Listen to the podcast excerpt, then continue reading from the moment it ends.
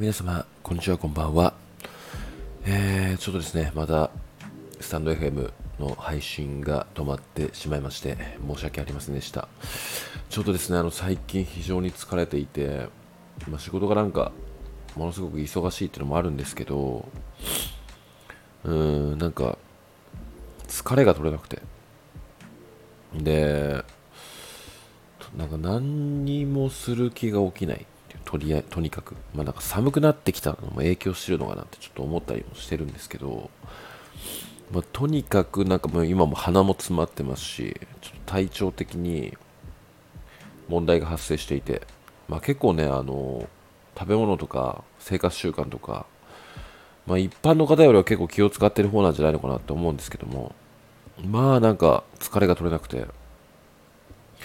で今日ちょっと勢いであの近所の整体予約してまあ60分ぐらいちょっと行ってきたんですけどもまあ気持ちよくてもうなんか肩も首もゴリゴリでしたね。いやなんかもう毎日整体行きたいなって思うぐらいちょっと気持ちよかったんですけどまあなんか体どんどん直してってまあ以前と同様にちょっと2日に1回ぐらいのペースでスタンド FM 上げられたらなってちょっと思っているんですがなんかちょっとねあの質問箱の方もなんか最近ものすごい数実は来てるんですけどあのなんかねいい言葉が全然頭をよぎってこなくてなかなかスムーズに回答できていなくてうん本当申し訳ないなって思ってるんですがまあなんかちょっと時間が空いた時にちょくちょく返していこうとは思っておりますのでまあなんかねあの愚痴とかうん、なんか別に答え求めてませんよっていうものでも何でもいいので、まあ、とりあえず、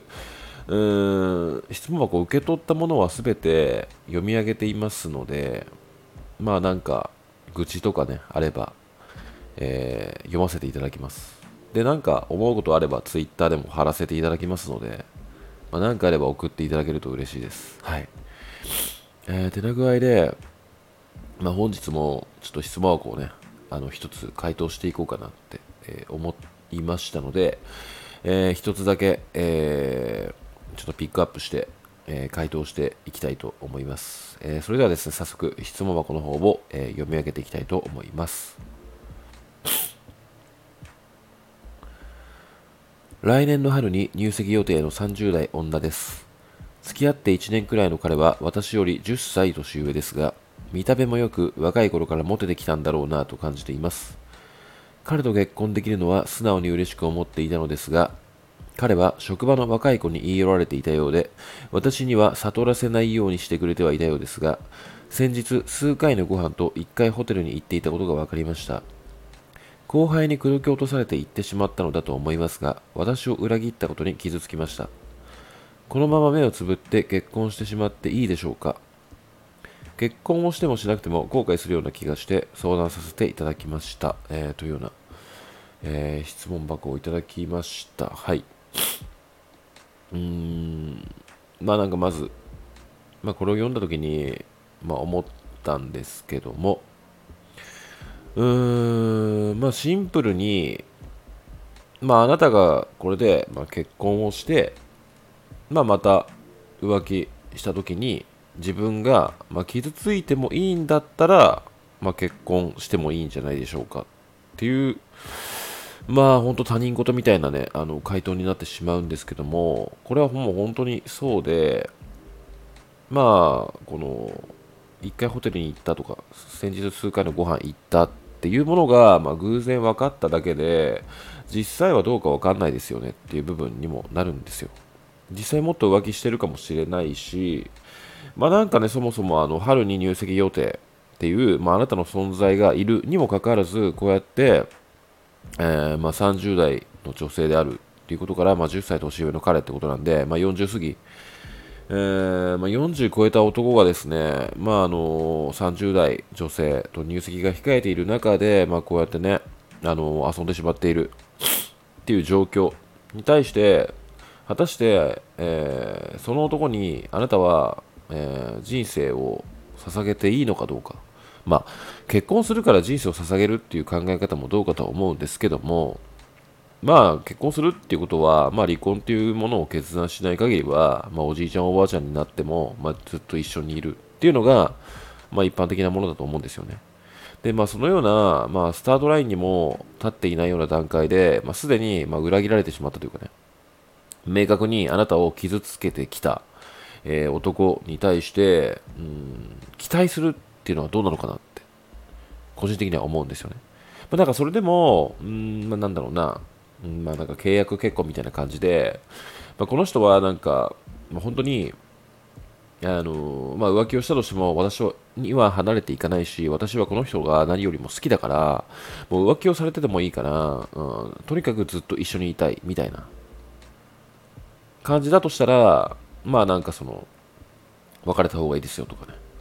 特に言うつもりもないですし全然それはあの結婚してもいいんじゃないでしょうかっていう感じになると思うんですけども。うんなんかその明確に傷つきましたって書かれてある上でうーん、まあなんかそのけ、このまま目をつぶって結婚してしまっていいでしょうかっていう風な、まあ、思考というかね、うーん、爆死みたいな感覚で結婚をしたとして、まあ見えている未来は、まあまた浮気されてあなたが傷つくだけですよね。っていうのが見えてくると思うんですよ。んで、なんか、そのね、この、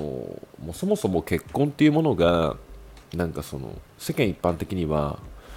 うん女性がどっちかっていうと死体派でなんかその男のタイミングを伺って結婚が成立するみたいな流れができてると思うんですよね、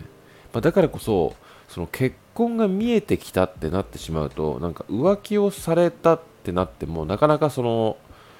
ああもうこいつ用ないわみたいな感じでなかなか吹っ切れられないと思うんですよね。もう少しで結婚っていう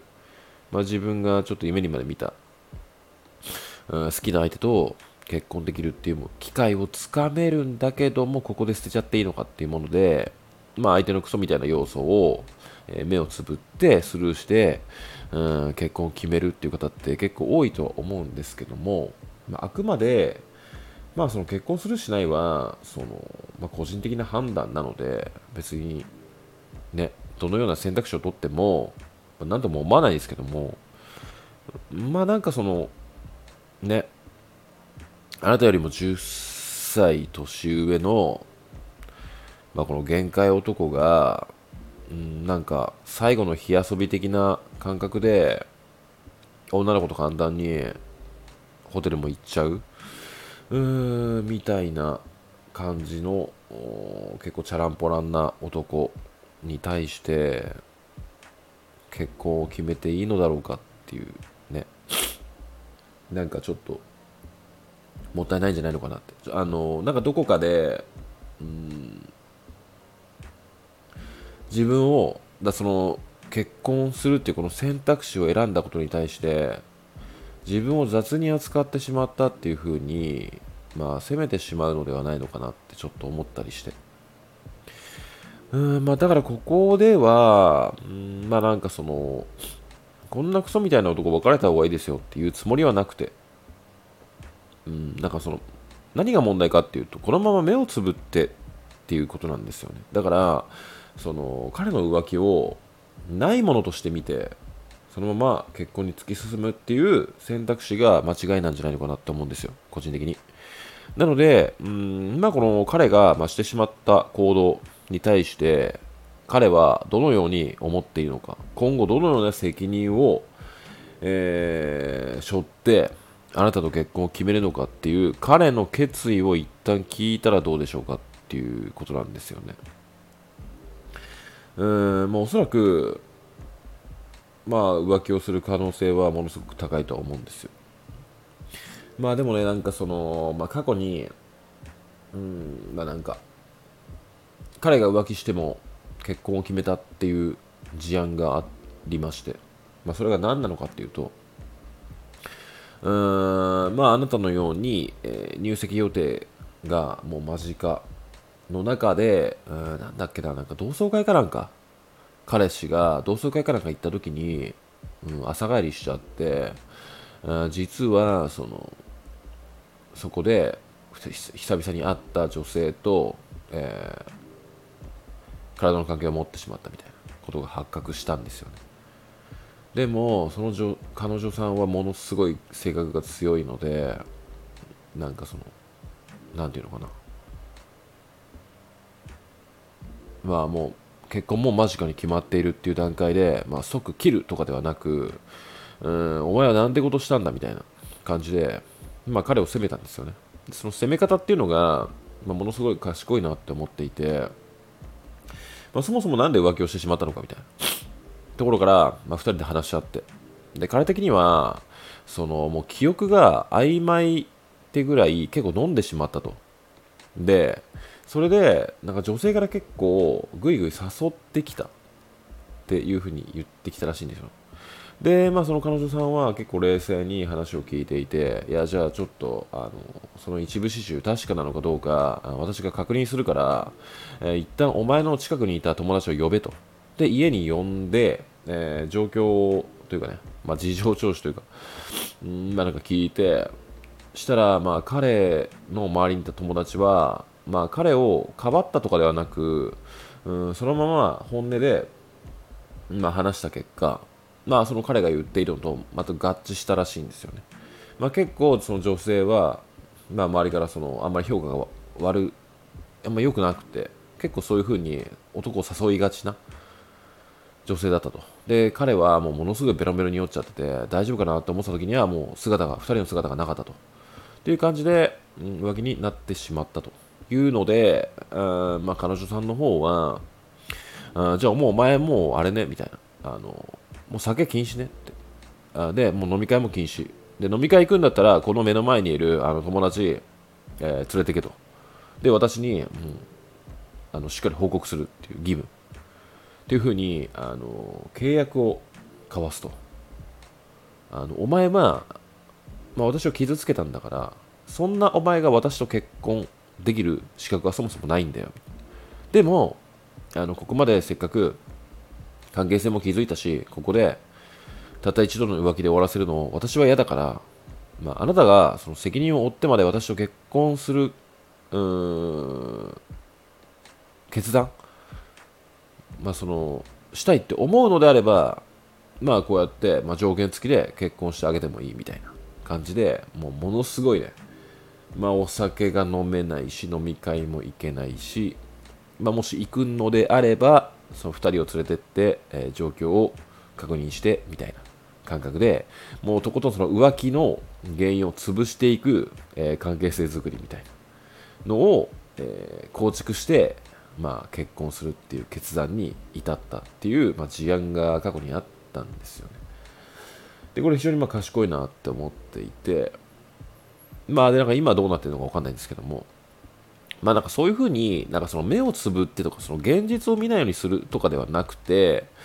まあ、やっぱりその現実をまっすぐ見た上で自分が納得いくような方向に、まあ、相手と話していって決めるっていうことが、まあ、後悔しない、うん、一番の選択肢なんじゃないのかなって個人的には思いましたね。はい。デラ具合でまあこれを聞いてですね、まあ、あなたがどのような行動をとるのかっていうものは、まあ、あなた次第ではあるんですけども、まあなんか一回その目をつぶってっていう思考は捨てて、まあちょっとあの、怖くても前向きに話し合ってみる。ここで関係を終わらせて、えー、次の相手を探すとか、まあいろいろ選択肢はあると思うので、うん、まあなんか今よりも一歩進めればいいんじゃないのかなって、えー、ちょっと思っておりますので、えー、頑張ってください。はい。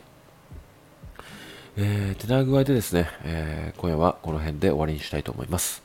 今夜もご視聴いただきましてありがとうございました。それではまた。